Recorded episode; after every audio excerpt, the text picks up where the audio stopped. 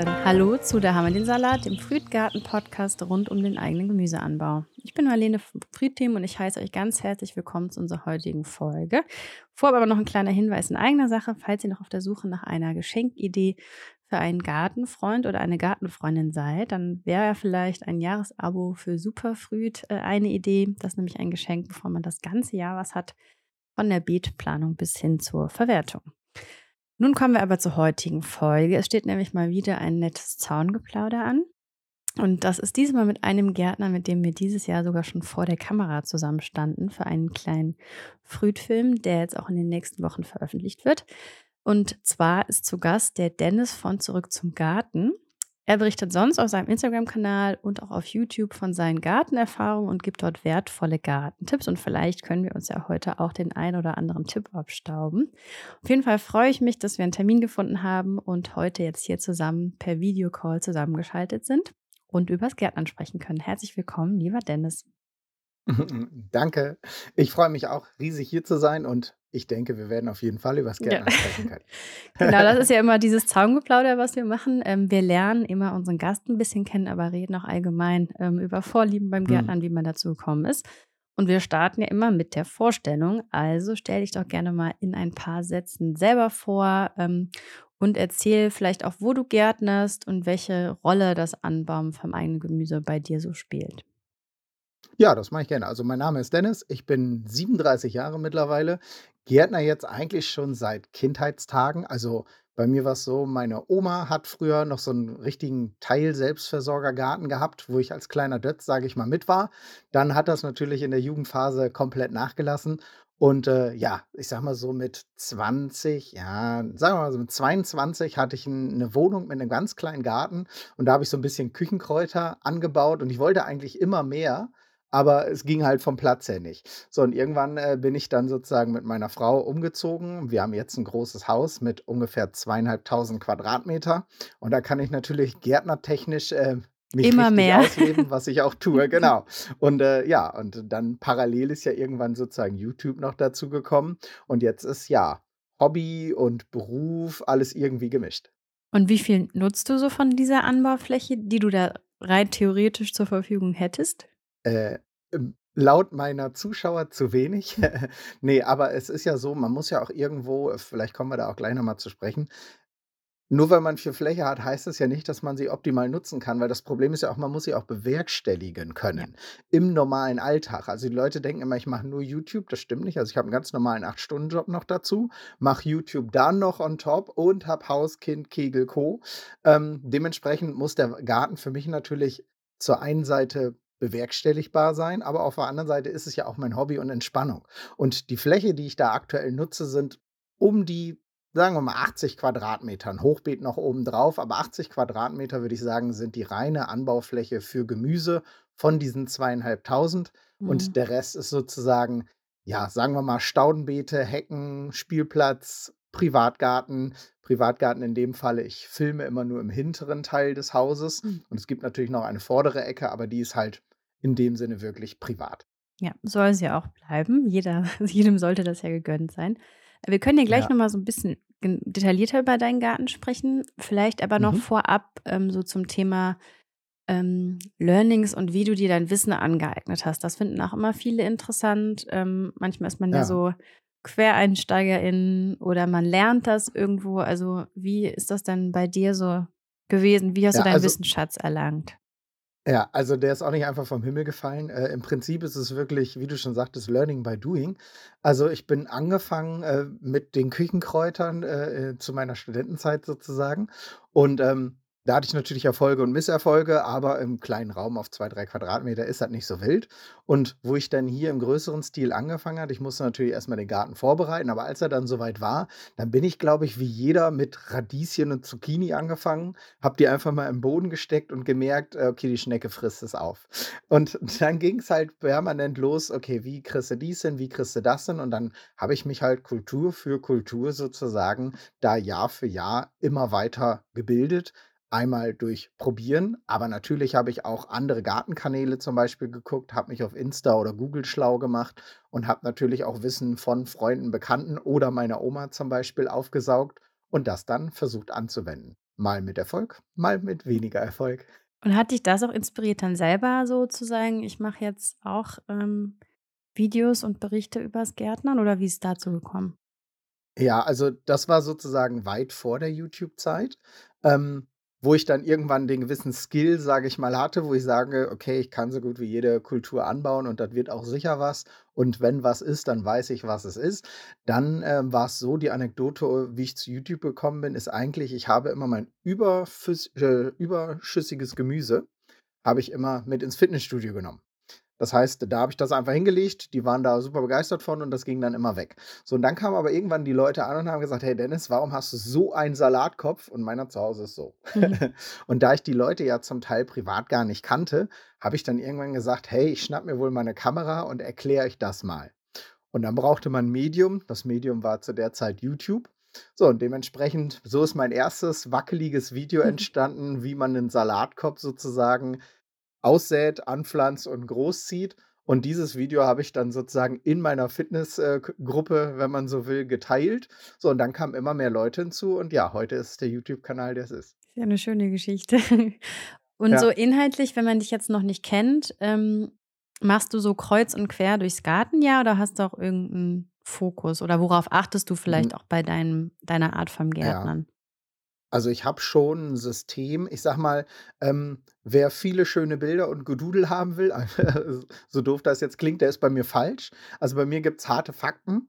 Ähm, die Videos sind relativ kurz gehalten, aber ich versuche sie mit möglichst allem an Wissen, was ich über diese Kultur habe, vollzupacken. Das heißt, bei mir gibt's im Prinzip immer so 'ne von A bis Z-Anleitung und wenn das nicht geht, weil wegen Anbau äh, Teilen oder etwas dergleichen, gibt's halt noch mal 'n 2. Teil dazu. Aber ich versuche immer, runde Sachen zu machen. Also, dass man am Ende des Videos nicht da sitzt und sagt: „Ja, aber jetzt habe ich 5.000 Fragen“, sondern das sollte schon schlüssig sein. Und parallel habe ich natürlich mittlerweile also, früher war das immer so 'n bisschen kreuz und quer.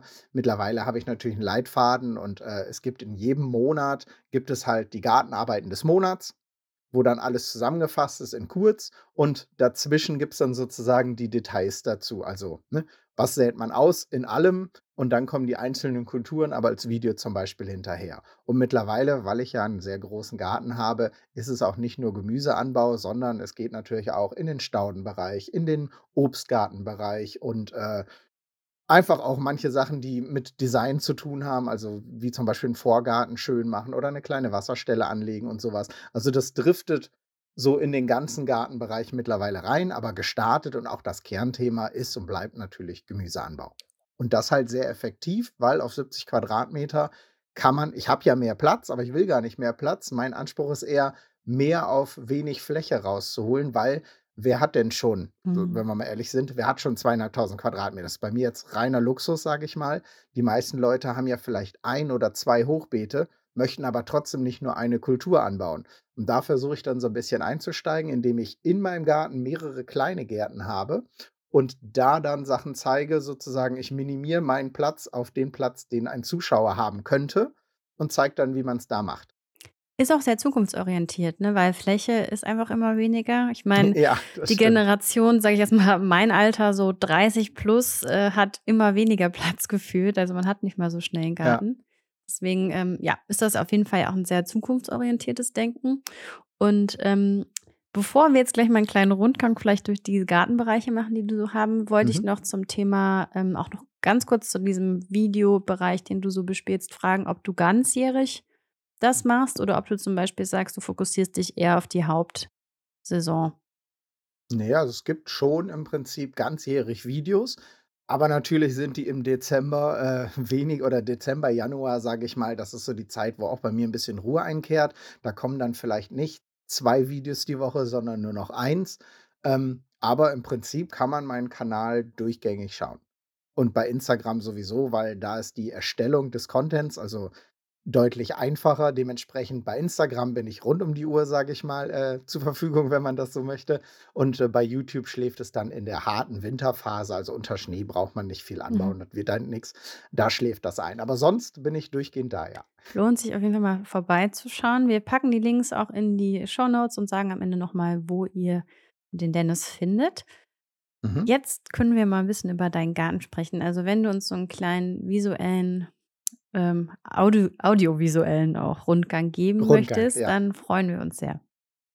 Ja, das kann ich gerne tun. Also, im Prinzip, wenn man jetzt von oben auf unser Grundstück drauf guckt, ist es wie bei den meisten Fällen einfach 'nen Quadrat mit den mit dem Haus relativ mittig drauf in einer L-Form.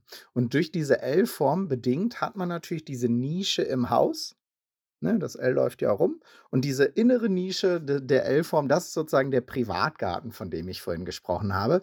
Da ist dann die Standardterrasse, die die man halt so hat, wo man wo sozusagen das Leben ist. Da wird der Rasen ganz normal gemäht, die Kinder können da spielen. Drumherum sind, äh, wunderschöne alte Rhododendren, die zum Teil bis 5 Meter hoch sind, also wirklich riesige Rhododendren.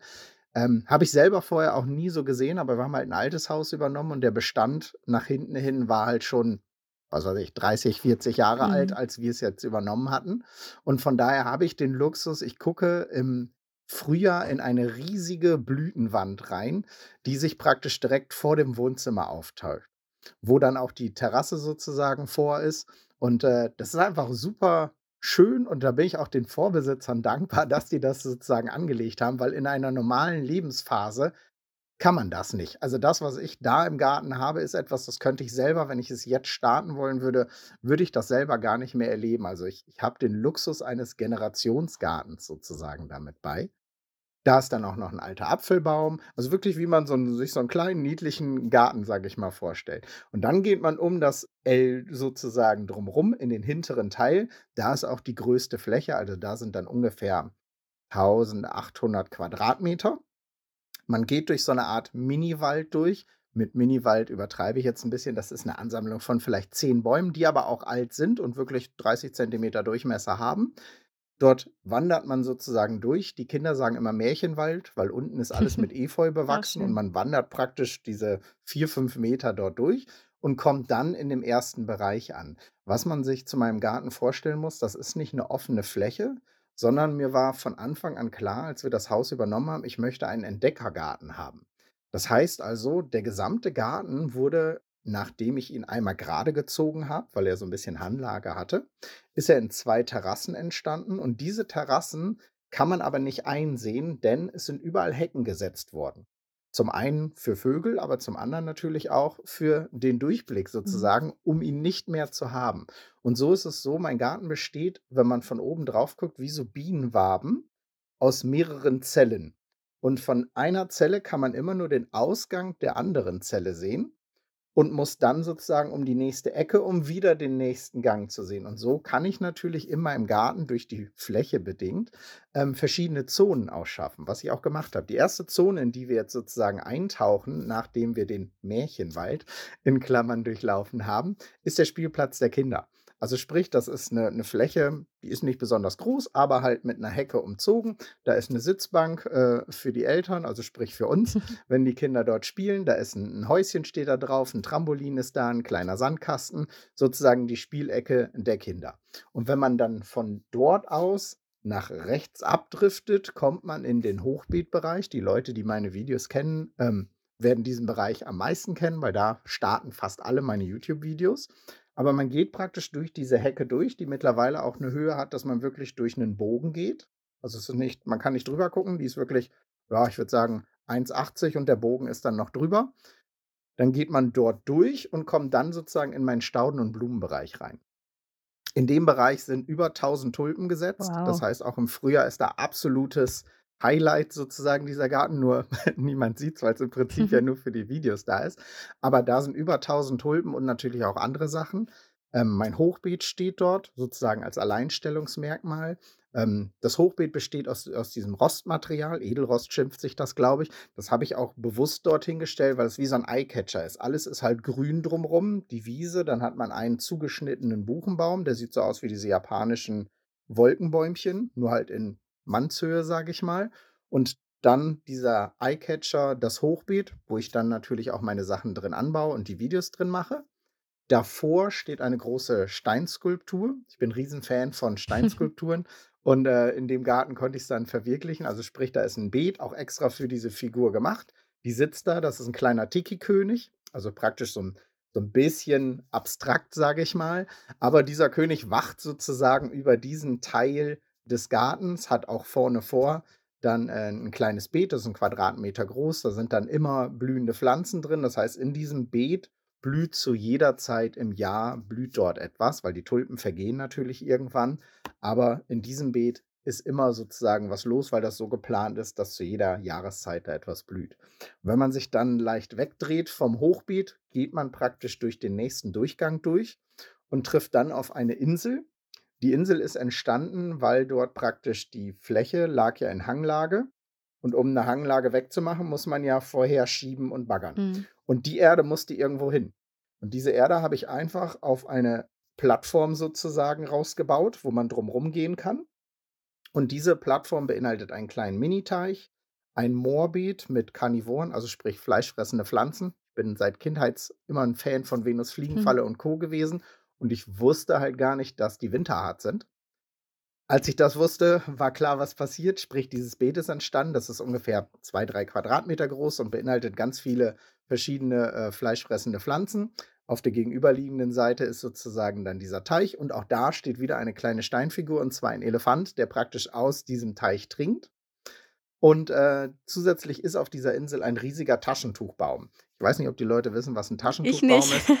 Äh, 'n Taschentuchbaum ist im Prinzip einfach 'n 'n groß 'n sehr großer Strauch, aber der heißt Taschentuchbaum, weil die Blüten sehen aus, als würde dieser ganze Baum voll mit Taschentüchern hängen. Sie sind auch so groß wie ein Taschentuch. Das heißt, wenn man 'n Taschentuch rausnimmt und das einfach so hält, dann ist das praktisch die Blüte dieses Baumes. Und der sieht natürlich dann im Frühjahr extrem toll aus, wenn da dieses riesige weiße, ja, Blattwerk Mhm. sozusagen kommt. Und, äh, das ist praktisch diese Blumeninsel. Die wird jetzt demnächst noch mit 'ner Steinmauer umzogen, dass sie wirklich abgeschlossen ist. Das ist noch so 'n kleines Projekt von mir. Aber das ist praktisch Bereich 2. Und wenn man dann aus dem Bereich wieder um die nächste Hecke läuft, kommt man in den Obstgarten. Klassisch einfach, da sind 'n paar Äpfel, da sind, äh, Johannisbeeren, da habe ich 'ne Kirsche stehen. Das einzig Besondere da in dem Bereich ist praktisch die Art der Äpfel. Ich habe da nur rotfleischige Äpfel, insgesamt, äh, 5 Sorten. Das heißt, wenn man die durchschneidet, sind die innen nicht weiß wie 'n klassischer Apfel, sondern die sind rot bis rosa. Sind von jeder Sorte sozusagen einer, äh, die die's da gab und von daher auch die verschiedenen Geschmäcker. Die sind von früh bis spät und 'n Lagerapfel. Das heißt, ab September bis in Januar habe ich praktisch Äpfel. Also, die sind natürlich vorher abgeerntet, weil über 'n Frost kommen die Äpfel ja nicht. Aber ich habe halt diese besonderen Äpfel, die innen dann rotfleischig sind. Wonach Die schmecken die auch so? Die schmecken wie 'n ganz normaler Apfel. Also, was heißt wie 'n normaler Apfel? Jeder Apfel hat ja Ja. seinen eigenen Geschmack, ne? Aber, ähm, die sind schon die sind optisch einfach 'n Highlight. Ähm, geschmacklich sind von süß bis sauer alle dabei. Wie gesagt, ich habe extra 5 verschiedene Mhm. Sorten und einen Kinderapfel. Kinderapfel bedeutet, der ist, ja, vielleicht 5 Zentimeter im Durchmesser und den kann man inklusive Kernen essen. Also, Mhm. den pflückt man einfach ab und isst den wie 'ne Beere sozusagen. Und der schmeckt natürlich zuckersüß, deswegen halt auch 'n Kinderapfel. Aber ja, das ist praktisch der der Obstbereich und von dem wandert man dann aus wieder rüber in den eigentlichen Gemüsegarten.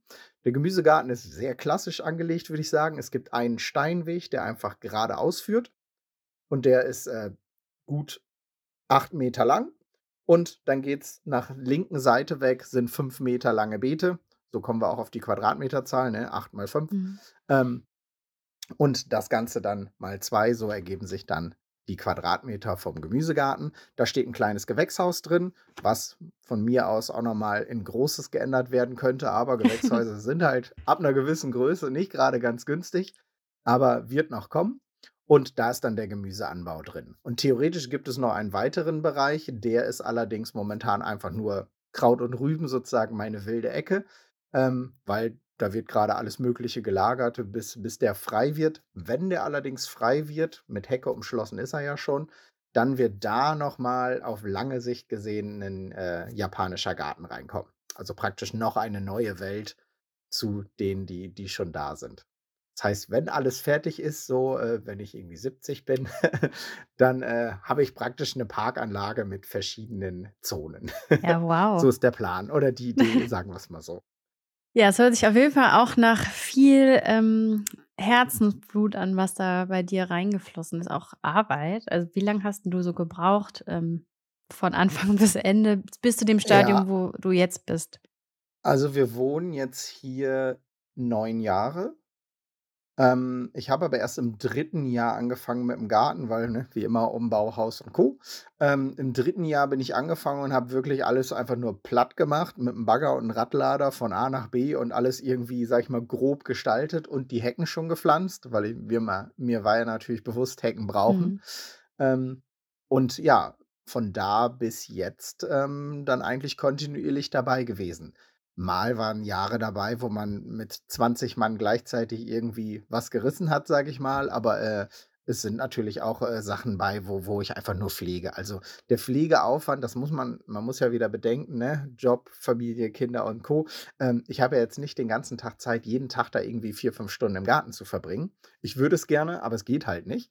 Und von daher ist das alles so angelegt, in kleinen Baustellen peu à peu gemacht worden, dass sich das alles sozusagen selbst pflegt. Das heißt also, das, was ich im Sommer oder allgemein an Pflege habe, ist natürlich wie immer, wenn das Unkraut aufkeimt, zuppel ich das 'n bisschen raus, aber alle meine Beete sind gemulcht oder irgendwie anders geschützt, dass da kein Unkraut rauskommt. Und die Wege sind aus Rasen. Gut, Rasen mähen muss ich.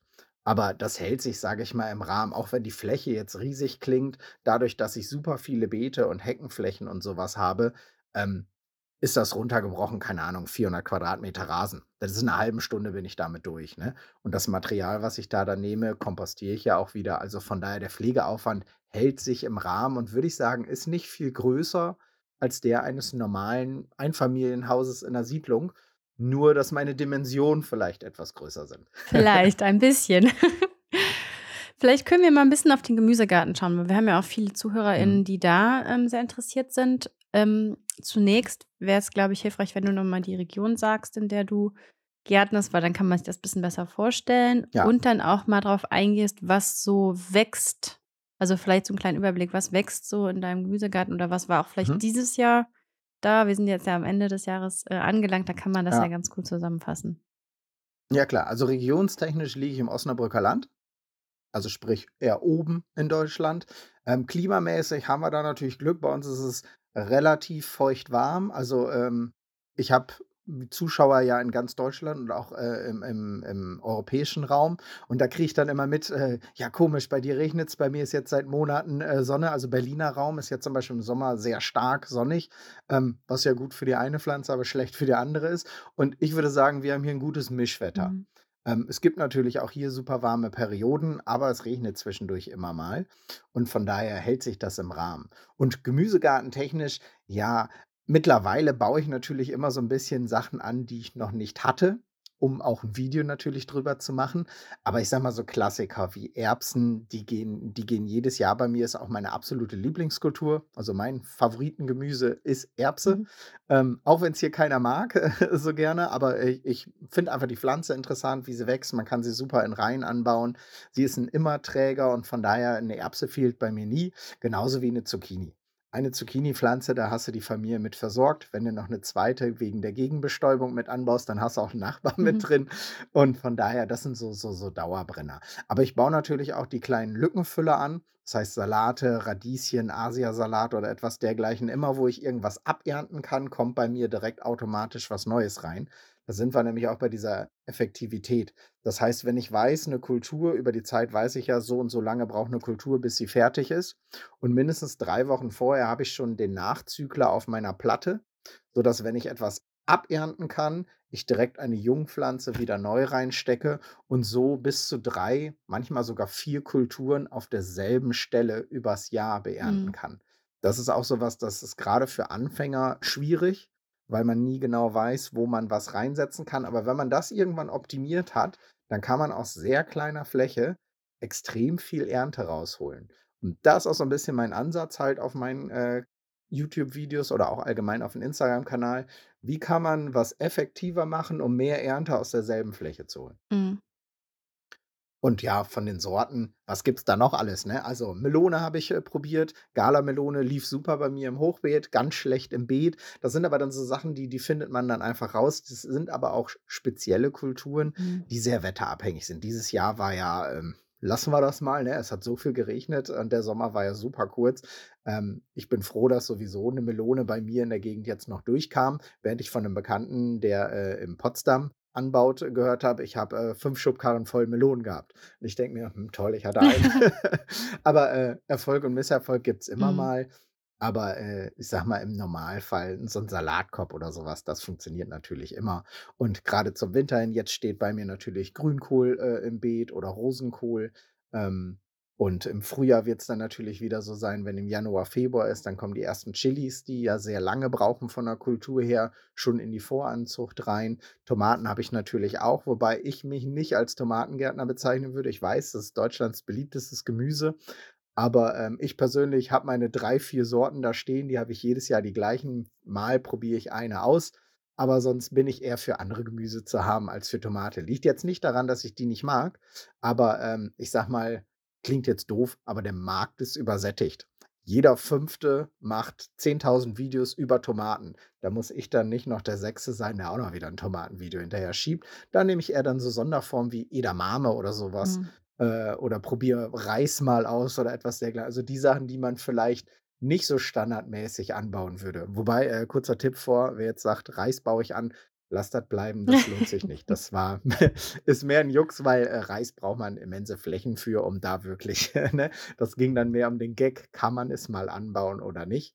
Aber sonst mache ich wirklich eine bunte Mischung und ich versuche auch jedes Jahr natürlich immer irgendwie was Neues für mich dabei zu haben, aber ich gehe natürlich auch auf Zuschauerfragen ein. Also, wenn die Mhm. 'ne Kultur sagen: „Hey, kannst du mal dazu habe ich noch kein Video gefunden“ und ich merke, Tatsache habe ich nicht, ähm, ja, dann ist das im nächsten Jahr sozusagen auf meiner Agenda und wird dann, äh, kommen. Also, da bin ich auch offen immer für Vorschläge von der Community aus. Ähm, ich habe ja auch nicht zu allem, was ich anbaue, 'n Video, weil's einfach zeit und aufwandstechnisch nicht funktioniert. Das heißt aber nicht, dass ich nicht trotzdem da 'n Tipp zu geben kann oder das Gemüse vielleicht habe. Und da finde ich dann zum Beispiel das Medium Instagram ganz gut, weil wer mich da anschreibt, den kann ich einfach markieren und sagen: „Hier, so sieht's aus.“ Renne ich eben, sage ich mal, in 'n Garten rein und zeige ihm das eben Mhm. einfach als Story oder etwas dergleichen. Und, ähm, so lebt dann die eine Plattform von der anderen. YouTube ist halt für mich wirklich 'n fertiges Video mit maximalem Wissen, während Instagram wirklich alles dazwischen ist. Und zwischen den beiden Medien kann man dann nat natürlich auch viel zeigen, was auf YouTube nicht möglich wäre, weil 'n YouTube-Video drehen, das frisst 'n ganzen Tag. Mhm.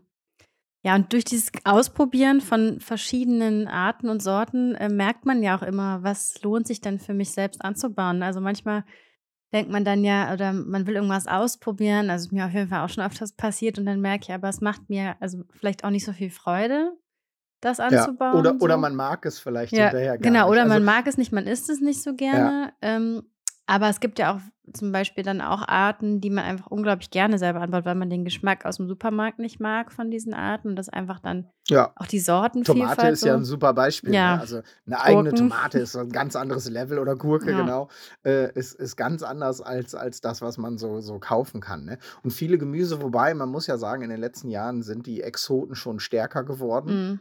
äh, im gut sortierten Supermarkt, sage ich mal. Aber nichtsdestotrotz, ähm, gibt es immer Sachen, die man einfach nicht kriegt, ne? Radieschen kriegt man immer die roten Dinger. Äh, mal habe ich Eiszapfen schon gesehen, also, das sind diese weißen, Mhm. die so aussehen wie 'ne Möhre. Ähm, aber sonst hält sich das im Rahmen. Wenn man aber mal ins Saatgutregal guckt, wie viel Radieschen nur die also, ist ja jetzt nur ein Beispiel rausgezogen, wie viel einzelne Radieschensorten es gibt. Und dann baue ich halt lieber mal die gelben an, die lilanen oder sonst was. Also, das, was man nicht standardmäßig kaufen kann.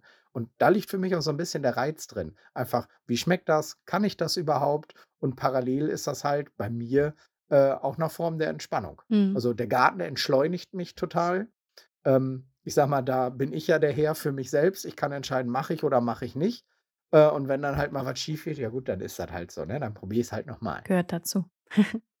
Genau. Ja, auch mit den Sorten, da kann ich dir auch nur zustimmen. Also, wir haben ja, ähm, bei uns in der App so 'n großes Lexikon, das wächst. Mhm. Das wird durch die Community auch, ähm, ähm, Genau, ergänzt, ne? Und da Ja. merken wir einfach immer, wir haben schon super viele Sorten, das immer noch nicht alle, aber es gibt die verrücktesten Sorten. Also, da lernen wir auch einfach selber total viel von und ist uns auch 'n großes Anliegen, dass man einfach mal ausprobiert, weil je nach Regi Region gibt es ja zum Beispiel auch, ähm, spezielle Sorten. Also, ich weiß jetzt zum Beispiel, hier in Köln gibt's so 'ne Feldsalatsorte, die fällt mir grad nicht ein, aber die ist wird halt schon seit Jahren, ähm, so So historisch 'ne auch ange regionale meinst du, genau, ne? regional, genau. Ja.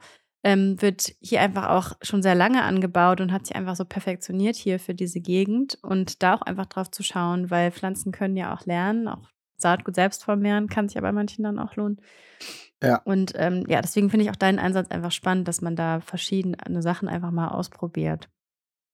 Ja, das muss man ja weil ich sage mal, wie du schon gerade sagtest, ähm, vieles ist ja auch regional oder regional bedingt gewachsen. Das heißt, in der Region funktioniert Sorte XY super, während der Nächste sie kauft und sagt, die Dinger sind nicht mehr aufgegangen, weil Boden zu Mhm. kalt oder was auch immer, ne? Es es gibt ja auch empfindlichere Gemüsesorten und genau da sehe ich auch den Ansatz, dass man einfach mal guckt, was gibt es überhaupt regional?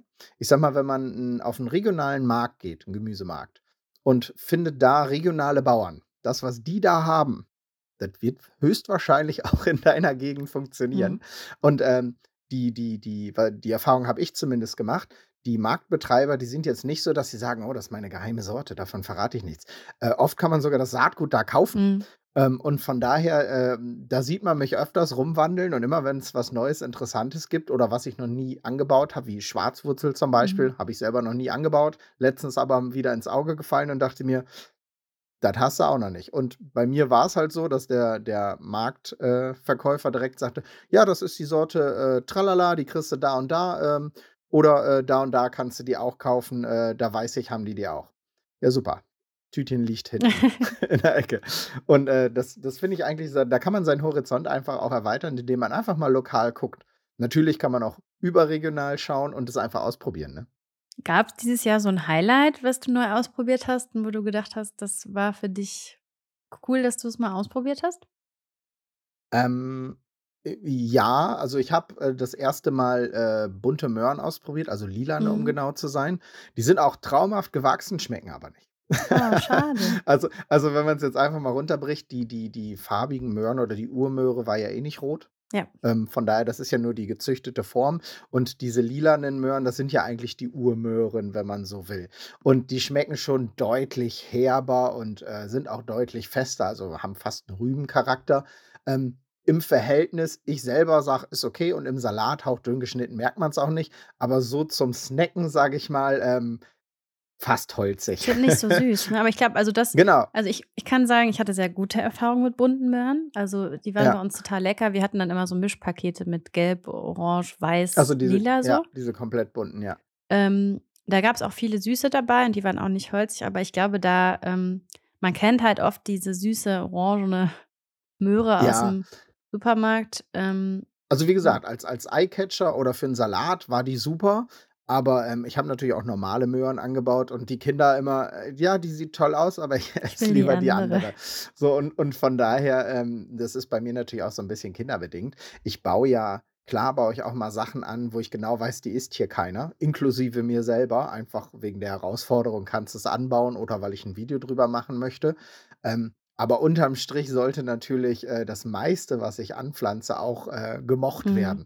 Und von daher gucke ich natürlich immer so 'n bisschen, dass das auch mit, äh, Familie und Co., äh, abgestimmt ist und, äh, dass ich weiß: „Hey, die Sorte essen sie, die nicht.“ Äh, dann baue ich jetzt nicht 20 Mal die Sorte an, die keiner isst, ne? Weil am Ende landet's sonst aufm Komposter oder ich ich verschenke es vielleicht.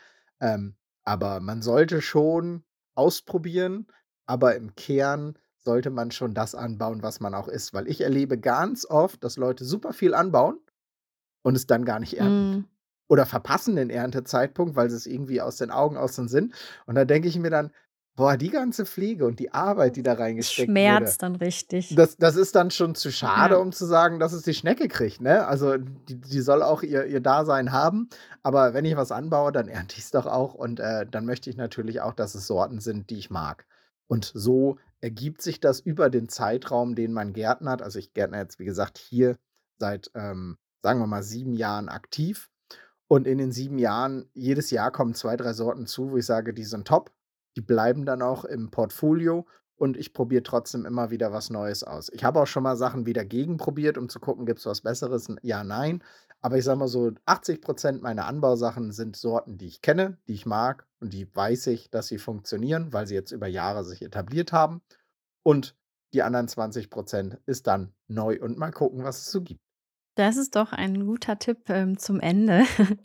Den nehme ich mir mal auf. Also, ähm, wenn ihr ausprobieren wollt, guckt immer, dass ihr es im Rahmen macht und auch mit Sachen, die ihr mögt. Und auf jeden Fall wäre ja ein Tipp auch von uns, dass ihr mal beim Dennis vorbeischaut. Und deswegen wäre meine letzte Frage an dich: Wo findet man denn mehr von dir? Also, ähm, wie findet man dich auch auf Instagram und YouTube?